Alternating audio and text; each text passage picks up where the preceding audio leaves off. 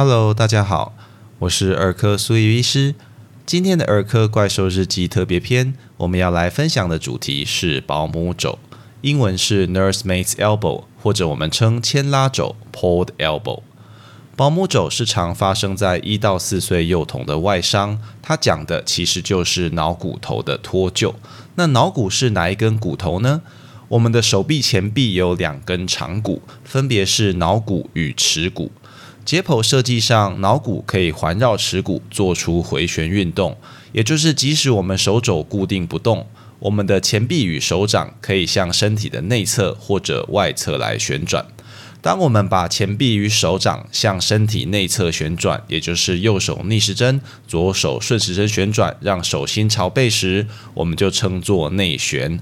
而向身体外侧旋转，也就是右手顺时针、左手逆时针，让手心朝前时，就称作外转。那要能做出这样灵活的内旋与外转，不让脑骨跟耻骨失控错位，各个韧带与肌肉软组织的支撑就非常重要啦。其中与保姆肘这个疾病有关的，就是在靠近手肘处，如同圈套般将脑骨头固定在耻骨上的脑骨环状韧带。由于五岁以下的幼童这个韧带较为薄弱，当孩子在手伸直的状况下受到意料外的拉扯，就有可能让脑骨从韧带中滑脱出来。例如，大人牵着孩子的手，让孩子悬空荡秋千，孩子快要跌下台阶或坑洞，大人情急之下，哎，一把用力拉住孩子的手，或者为了帮孩子穿衣服，用力把孩子的手往上拉等，都有可能会引起保姆肘。那在伤害发生后，孩子就会不想使用脱臼的手，前臂下垂，并且靠近自己的身体。一旦被碰触到手肘或者转动手臂，就会喊痛。大部分的状况下，保姆肘是可以借由临床症状与病史来直接诊断的，并不一定需要进一步的影像检查。但如果发生在年纪超过五岁、小于六个月的孩子，受伤的肌转特别严重，比如说高处跌落或者交通事故，身体检查发现局部骨头或者感觉异常等，都要进一步检查来排除骨折或者神经的伤害。当病史与身体检查强烈怀疑保姆走时，医师就会尝试进行复位了。有两种常见的徒手复位方式。我们会先转移孩子的注意力，并且用一只手固定孩子的手肘处，对脑骨头施力，让他贴近耻骨。接着用另一只手握住孩子的手掌，尽可能让他的前臂内转，尝试把脑骨头复位。第二种方式则是同样在固定脑骨头的状况下，先让孩子的前臂外旋，手心朝上，接着让前臂尽可能弯曲来贴近上臂，尝试将脑骨头复位。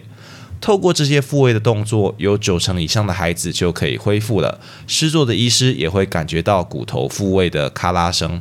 而在复位后，大部分的孩子可以在十到十五分钟内就恢复正常的手臂活动，而且可以将手举高，这非常神奇哈！以前苏医师在急诊就这样咔啦，哎，孩子就开始玩了，哎，那个是对医师来讲，还有对父母来讲都是很有成就感。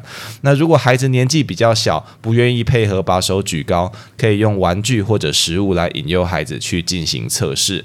那假如不幸做了几次复位的尝试都没有办法改善症状，除了要进一步做影像检查排除骨折等伤害外，也可能是韧带受伤后肿胀很严重，就会需要使用辅具固定，待消肿后再来进行复位。总结来说，保姆肘是由于孩子手臂被突然用力拉扯造成的急性伤害。大部分可以靠临床诊断，并且进行徒手复位治疗来痊愈。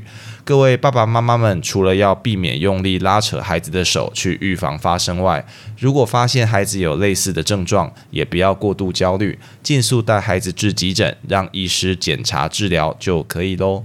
以上就是今天的主题分享，别急着走开，音乐过后会进入我们的杂谈时间哦。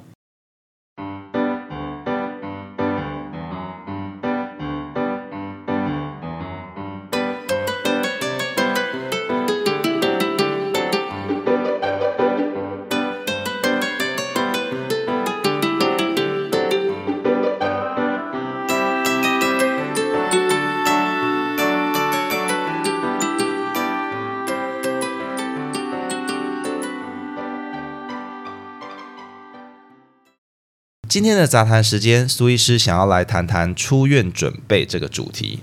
当孩子因为生病需要住院治疗时，爸爸妈妈们都是既心疼又焦虑。孩子是不是很严重？医师才建议住院。住院会需要住多久？什么时候才能出院呢？这些问题想必都是大家关心的重点。事实上，身为医师要回答这些问题，也需要具备足够的知识与经验。